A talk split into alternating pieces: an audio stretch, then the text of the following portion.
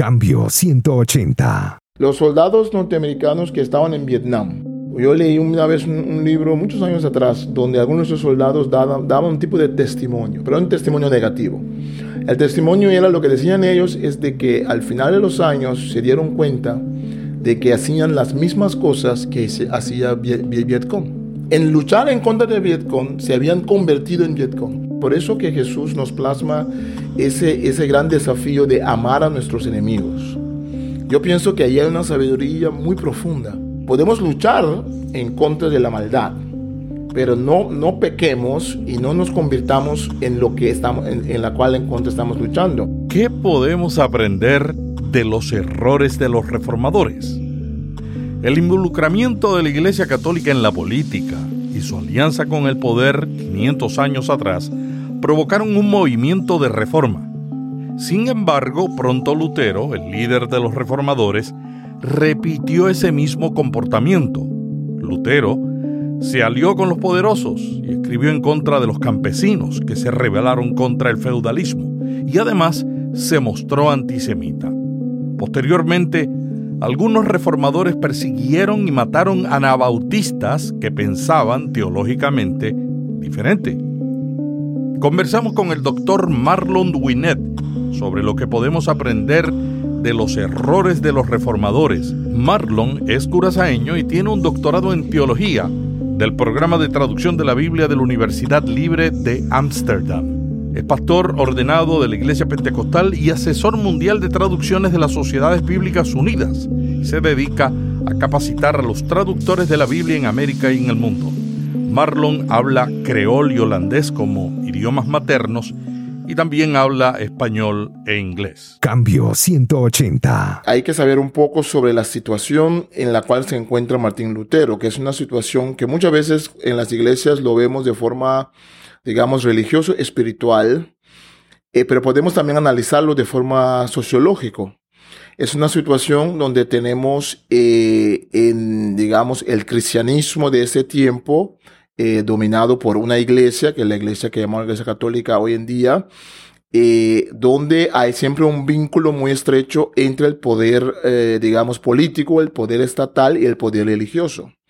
En ese sentido, el quien es el obispo de Roma, el papa de Roma, tiene también poder político. Tiene poder político sobre los reyes y los reyes también se enganchan con los líderes religiosos en una forma donde el uno valida al otro. Estamos hablando de un tiempo donde tenemos um, una situación de grupo, un grupo elitario que domina a, la Europa de aquel entonces. Eh, digamos, son la gente de nobleza en primer instante, los hijos de los reyes, los duques, todo ese grupo de nobleza que domina y después posteriormente vemos que se va levantando el grupo de comerciantes, ¿no? mercantiles, esos grupos que también van tomando poder. Entonces, cuando hablamos de alguien como, como Martín Lutero, estamos hablando de alguien que sale no de una familia rica, pero tampoco de una familia pobre, ¿no? Eh, estamos hablando de un tiempo donde eh, muy poca gente sabía leer y escribir. El grupo era mucho más grande que en la antigüedad, había mucho más, pero estamos hablando del clero, estamos hablando de la nobleza, estamos hablando de los, los ricachones que tienen dinero, ¿no? los nuevos ricos, y juntos conforman, digamos, el núcleo elitario académico, religioso, político, etcétera, etcétera. Entonces, cuando Martín Lutero eh, se enfrenta en contra, por motivos teológicos espirituales, eh, cuando él eh, lanza sus acusaciones en contra de la iglesia de aquel entonces, por los abusos que, que hasta hoy en día, digamos, la iglesia católica en este caso ha reconocido que era una situación de abuso en la iglesia en ese tiempo, eh, donde por medio de las indulgencias, por medio de ciertas formas de ver la espiritualidad, había un abuso de la gente y la gente pobre, claro que también tenía que eh, pagar, tenía que eh, dar los pocos recursos que tenían para también, digamos, eh, mantener la iglesia y todo lo que tiene que ver con eso. Entonces Martín Lutero en ese sentido, como él no pertenece a la nobleza, Por otro lado, él es un fraile, un monje, un fraile, entonces no pertenece a la jerarquía de la iglesia tampoco. Entonces podemos reinterpretar su, podemos reinterpretar su, su tesis que él lanza en Wittenberg como no solamente una postura espiritual, pero también una postura de rebelión sociológico, una postura de alguien que se levanta a favor de una democratización de la espiritualidad. En ese sentido es algo muy positivo de Martín Lutero, que Martín Lutero lo que está haciendo cuando él, eh, el Señor lo toca a base del texto de Romanos, que la salvación viene en medio de la fe, entonces si viene en medio de la fe, eso quiere decir que nadie es custodio de la salvación. Eso quiere decir que el grupo élite no es el quien tiene las llaves para ir al cielo. Eh, la llave lo tiene Jesús en ese sentido, pero la llave lo tiene la persona misma, sea que sea campesino, sea que sea ama de casa, quien sea que sea, la persona simple, humilde, por medio de la fe, también llega al Señor. El, el cardenal, por medio de la fe, llega al Señor. El rey, por medio de la fe, llega al Señor. En ese sentido, tenemos que ver también el impacto que tuvo eh, la reforma para lo que llamamos democratizar la espiritualidad, quitar el monopolio, decirlo así, ¿no? Además de la democratización de la espiritualidad, ¿qué otro impacto ocurrió en la iglesia? Sí, eh, entonces eh, eso es una parte importante. La parte importante con la traducción, que vamos a hablar sobre eso más después, eh, la traducción de la Biblia en el vernáculo, que, que puso mucho énfasis Martín Lutero en ese tema, porque eso también ayuda que los que podían leer y escribir o los que escuchaban los textos ahora pueden escuchar los textos en su propio idioma, ¿no? entonces eso, eso también era un cambio. El otro cambio que, que vino es que el creyente, lo que se llamó el sacerdocio de todos los creyentes, ¿no? Que en ese caso no el clero es tan importante, pero todos los creyentes son importantes y los que son parte del clero están para servir. Eso también es una postura muy importante que en esta reestructuración cambió mucho, digamos, en cuanto, bueno, no, no, no, vayamos a decir que cambió, cambió muchas cosas, pero por otro lado quiso cambiar muchas cosas, pero no, vemos en la historia de la iglesia que volvemos cada vez, a, digamos, a, a los mismos malestares, ¿no? Que Martín Lutero quiso, quiso pelear. Uno de ese es el aspecto positivo de Martín Lutero, pero hay que mencionar también un aspecto menos positivo de él. Eh, como Martín Lutero, por un lado, Martín Lutero es muy hombre del pueblo. Eh, si uno lee sus discursos, sus conversaciones que él tiene en la casa, en la mesa, ¿no? Conversaciones de mesa, como se llama en alemán, donde él habla sobre el cristianismo, sobre la fe, él, está muy enfocado con su, después esposa, ¿no? Catarina Débora, en la gente simple, en la educación de los niños, en los campesinos, todo eso. Pero hay una mancha, digamos, una mancha sobre el legado de Martín Lutero, que es que Martín Lutero, claro, por cuestiones también políticos, sociales, en primer instante, eh, él estaba muy pro de los campesinos alemanes. En ese tiempo había una situación de mucho abuso en contra de los campesinos que vivían casi como esclavos, ¿no? Eh, su tierra estaba hipotecada a los, a los ricachones, a la nobleza, eh, y los campesinos tienen que dar una gran parte de los ingresos a, a los duques, a la nobleza alemana, a los latifundistas. Entonces, en cierto momento, los, eh, los campesinos en Alemania se levantan en una rebelión que se llama la rebelión campesina. Eh, en primer instante, cuando comienza esa rebelión, Martín Lutero, que coincide esa, esa, ese momento con también la reforma. Y puede ser, puede ser que los gritos, los aires, los aires de resistencia y de cambios también le impulsaron a los campesinos a, tomar la rienda y también protestar en contra de su situación. En primer instante, Martín Lutero eh, está muy pro, está muy pro de los campesinos, pero después, como Martín Lutero se volvió en aliado de, de Federico de, de Saxonia, ¿se dice De Saxonia.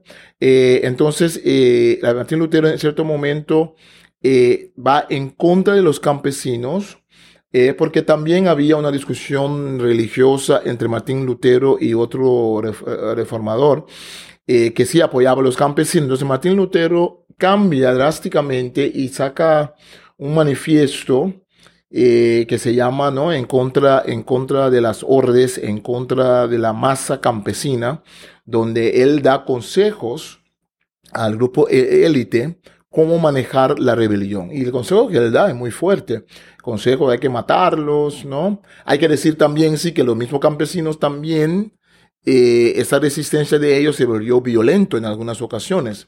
Entonces Martín Lutero, eh, reaccionar en contra de la violencia y reaccionar principalmente, pensamos mucho por motivos más políticos, porque como ya he dicho, la iglesia, la espiritualidad en ese tiempo estaba muy ligado con el parte del Estado. Ahora, cuando comienza la reforma, Martín Lutero nunca quiso abandonar la iglesia, ¿no? No quiso comenzar con otra iglesia. Pero cuando la situación se vuelve feo y, tiene que hacerlo porque eh, fue condenado, eh, entonces Martín Lutero, al hacerlo, necesita un aliado político. Eh, los duques, la nobleza, parte de la nobleza alemana se vuelve en el aliado político y estatal de Martín Lutero. Ahora, claro, esa misma nobleza, ese mismo grupo élite que protege a Martín Lutero, que le protegieron para que podía hacer su traducción del Nuevo Testamento, para que podía escribir, para, ¿no? Ese grupo que lo protege a él en contra del, del poder de, Roma, en este caso, ¿no? De, del, del Papa y todos los reyes que estaban a favor del Papa, ese mismo grupo es el grupo que oprime a los campesinos. Entonces, mucho análisis se ha hecho para ver que, en cierto sentido, Martín Lutero casi, casi tiene que aliarse con, con el grupo élite en ese tema. Lo que sí, lo que sí hay que, digamos, decir también que hallarse es una cosa, pero lo que se le critica un poco a Martín Lutero es la forma en la cual va con esa alianza. Bueno, él era un hombre muy apasionado. Entonces, todo lo que él hacía era muy apasionado. Si leemos, por ejemplo, sus su panfletos en contra del Papa de aquel entonces, contra Roma, uh, las cosas que dice Martín Lutero son fuertísimos, ¿no? Las palabras ofensivas, incluso obscenas. Algunos dicen que no tenía editor. No, no, no tenía editor, no tenía editor. Eh, el, el, amigo de él, su amigo de, de toda la vida, eh, antes de la reforma, después de la reforma, eh, eh Felipe, Felipe Melanchthon, era, era un tipo más diplomático, era en realidad más erudito que Martín Lutero. Eh, él, él manejaba las cosas mejor que Martín Lutero en el sentido de plasmar alianzas, de matizar los temas, ¿no? Pero Martín Lutero era puro, era, puro fuego, ¿no? Entonces su panfleto se encuentra de los judíos también, que es otro tema, que es un tema muy, muy delicado, un tema muy, muy importante de resaltar. Entonces Martín Lutero eh, en, su, en sus posturas es muy apasionado.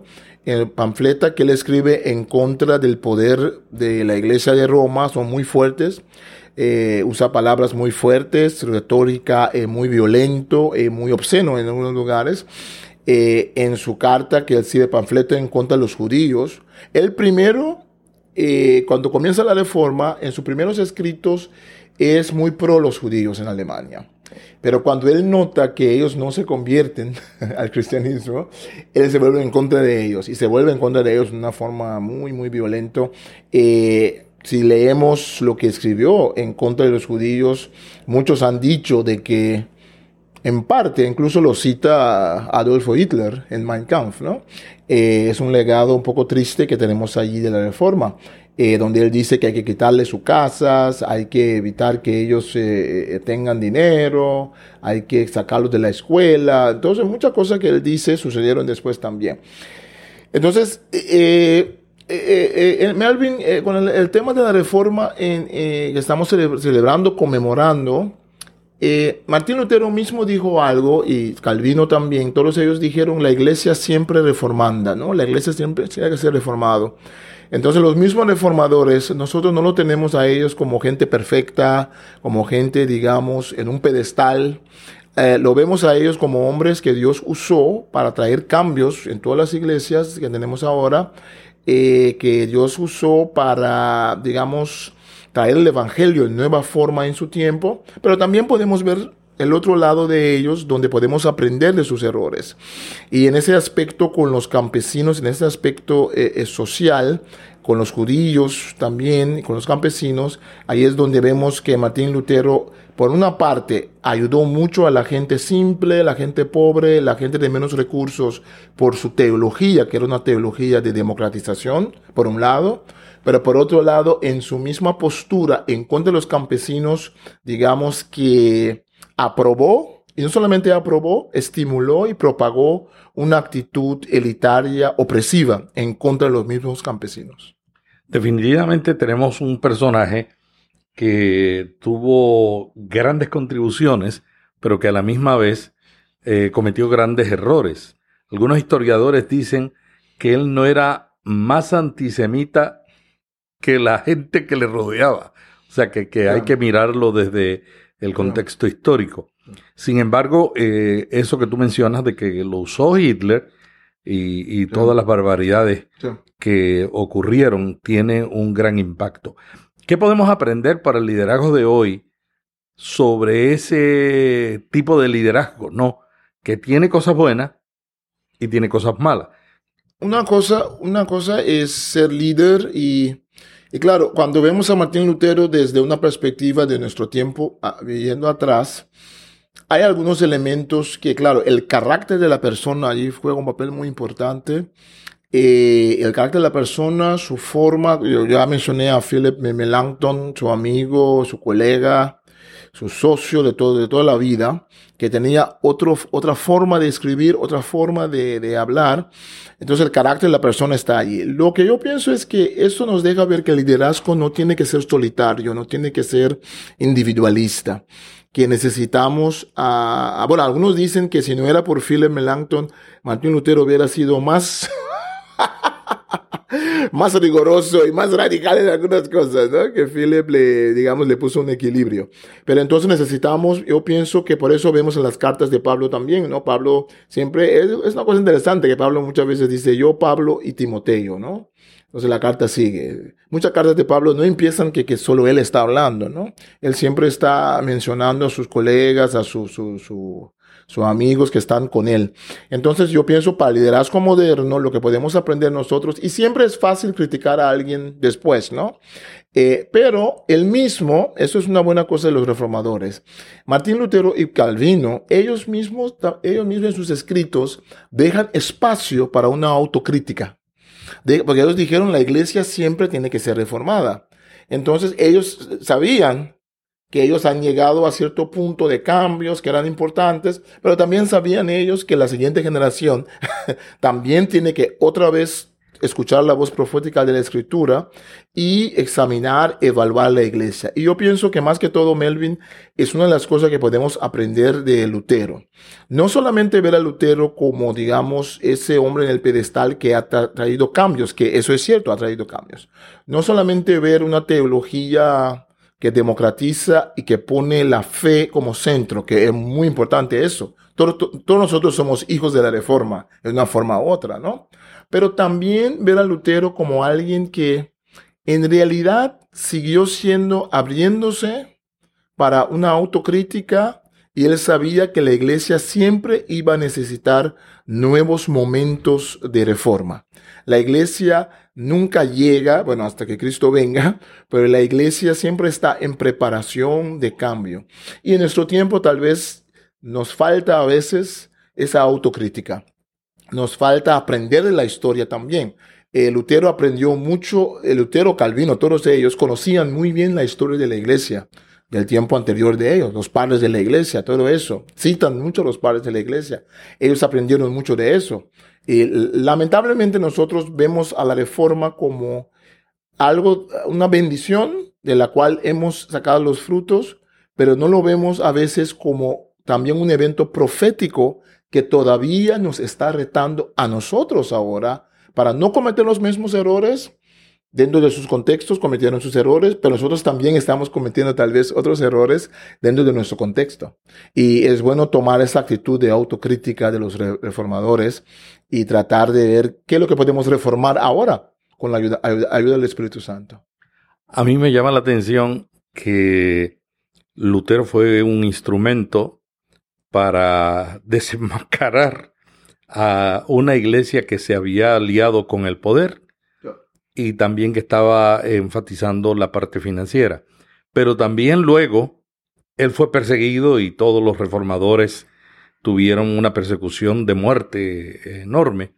Sin embargo, posteriormente, él se alía con las autoridades, con el poder, y luego los reformadores, la historia de la reforma es que ellos empezaron a, matar a gente que no pensaba como ellos. que no pensaba como ellos. ¿Qué podemos aprender de, de esa lección? No, allí mencionas, Melvin, eh, eh, eh, un, un, tema muy interesante que tiene también que ver con el mismo tema de los campesinos, porque el grupo de los anabautistas, que era otro grupo, que eran los que bautizaban a la gente de nuevo, ¿no? Entonces lo bautizaban como adultos. Lutero, en primer instante, él quiere hacer eso, pero después él cambia de opinión también en eso, ¿no? Está bien, con su derecho.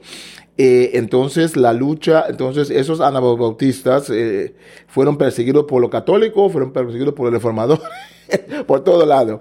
Entonces esa, esa es la historia. Sí, no, eso, por eso, por eso hay que verlo, hay que verlo y cuando uno hace, uno hace esa crítica, algunos hermanos no les, a veces no nos gusta hacer la crítica a nuestra propia historia, porque yo digo nuestra propia historia porque yo me considero también de ser hijo y descendiente de la reforma. Eh, eh, no podemos escapar de ese hecho, ¿no? Eh, porque es por la reforma que muchos eventos, muchos desarrollos han tomado lugar en la historia del cristianismo. Pero siempre también tenemos que regresar a la Biblia, porque es lo que los, los reformadores nos, nos enseñaron o, pusieron énfasis en eso. No eran los únicos que lo hicieron, hay que decir, dicho sea al paso, ¿no? Que en la iglesia de aquel entonces habían muchos también que lo habían hecho, pero no de esa forma, y coincidieron de forma providencial ciertos cambios ya en el aire, ¿no? A, cambios académicos, cambio, digamos, de resistencia en contra del poder eh, de las instituciones eh, vía vía el individuo, ¿no? Entonces Martín Lutero y Juan Calvino y esa gente pudieron aprovechar también de ese momento histórico para plasmar. Yo, yo pienso que la lección que allí vemos nosotros es que cuidado, cuidado contra qué estamos luchando. Los soldados norteamericanos que estaban en Vietnam. Yo leí una vez un, libro muchos años atrás donde algunos de esos soldados daban, un tipo de testimonio, pero un testimonio negativo.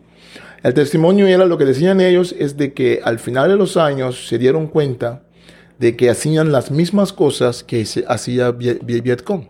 En luchar en contra de Vietcong se habían convertido en Vietcong. Por eso que Jesús nos plasma ese, ese gran desafío de amar a nuestros enemigos. Yo pienso que ahí hay una sabiduría muy profunda. Podemos luchar en contra de la maldad, pero no, no pequemos y no nos convirtamos en lo que estamos, en, la cual en contra estamos luchando.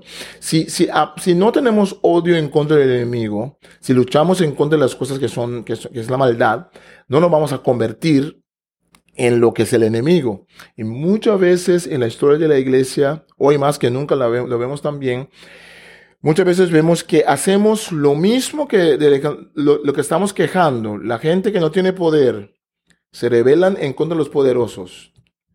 Reciben poder, ¿no? Es el mismo la historia de la granja de animal, se llama en castellano uh, Animal Farm, la historia de los cerdos que, que después hacen lo mismo que los humanos hacían, hacen lo mismo con los otros cerdos. Entonces nosotros como seres humanos tenemos que vigilar mucho esa parte. Por eso a mí me gusta mencionar no solamente las cosas buenas de la reforma, pero también en forma constructiva aprender de los errores que podemos ver. A veces no son tantos errores como que era un paradigma diferente de pensar que digamos el cambio paradigmático no llegó, llegó solamente a cierta parte. No siguió, ¿no? No siguió, ¿no? Entonces, eh, eh, por ejemplo, por ejemplo, todo lo que tiene que ver con, con la esclavitud, todo lo que tiene que ver, que es muy interesante, que es justamente las iglesias a veces que salen de la reforma, posteriormente vemos con todo lo que tiene que ver con el trato, el, trato de esclavos, ¿no? De, de África para las Américas, o, digamos, digamos en, en, Sudáfrica con el apartheid, es exactamente los que teológicamente defendían ese tipo de discriminación racial. entonces, la reforma tiene que seguir. Y cuando nosotros nos convertimos en luchadores, ¿no? cuando nos convertimos en campeones para luchar en contra de la maldad, ojo, que solamente podemos vencer la maldad no haciendo lo mismo. podemos vencer la maldad en hacer lo bueno.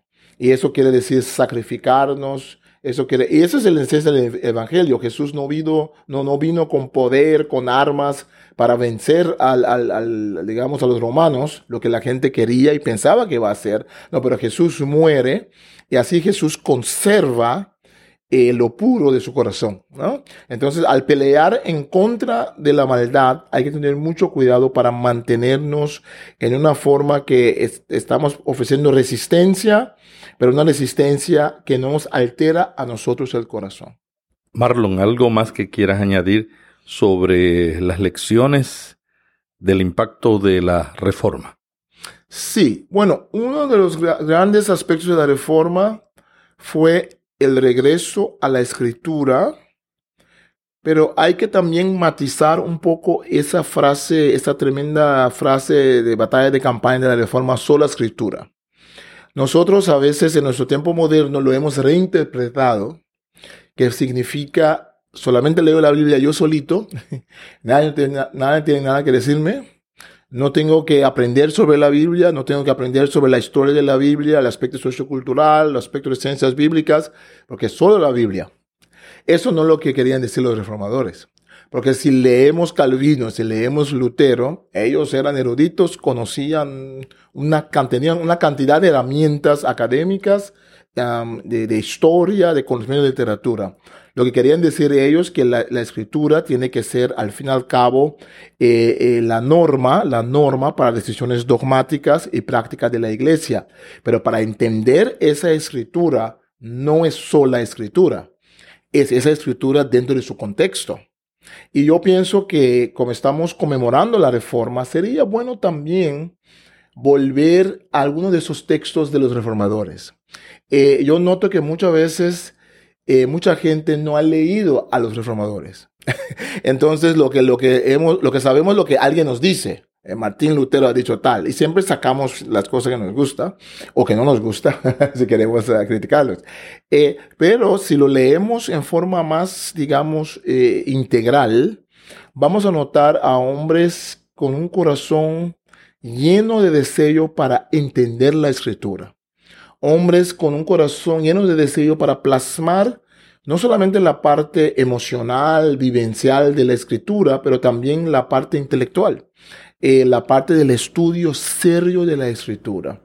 Y yo pienso que allí el cristianismo moderno eh, tenemos que tener un poco de cuidado que no vayamos a perder ese aspecto, ese aspecto de, de, volver a indagar en las escrituras, volver a estudiar todo lo que tiene que ver en cuanto al contexto de la escritura y también podemos aprender un poco de las luchas dogmáticas que llevaron ellos, doctrinales, que desde nuestra perspectiva histórica ahora vemos que muchas veces la gente se mataba o mataban a otros o se mataba a sí mismos sacrificándose para cuestiones dogmáticas que en realidad la, Biblia deja espacio. ¿no? Entonces, más estudiamos la Biblia dentro de su contexto cultural, histórico, dentro de su contexto, más nos libera de dogmas que no son importantes para la escritura. Y digo algo peligroso acá, ¿no? Más, más nos hace enfocar en lo que es esencial para el cristianismo.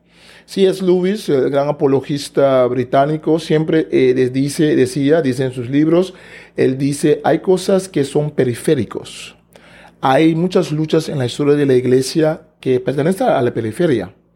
Y él dice, lamentablemente la historia de la iglesia es siempre uh, que la gente se centre y hace importante lo que en realidad es periférico. Y las cosas más importantes de la escritura eso lo dejamos a un lado. Entonces yo pienso que ahí podemos aprender también de la reforma. No solamente decir los eslogans de la reforma que son tan interesantes, tan importantes, ¿no? Pero también ponerlos dentro de su contexto de ese tiempo y aprender un poco más de esa gente, de su historia, de su vida, de su pasión y ver cómo lo podemos aplicar en nuestro tiempo. Muchas gracias Marlon por esta conversación sobre lo que podemos aprender de los errores de los reformadores y el impacto de la reforma en la traducción de la Biblia. Hasta aquí Cambio 180. Cada semana, Melvin Rivera Velázquez dialoga con destacados invitados sobre temas de interés para pastores y líderes. Cambio 180 le ayuda a mantenerse relevante en un mundo cambiante. Para más artículos sobre estos temas, visite cambio180.com. Cambio 180. Esta es la red Intermaná.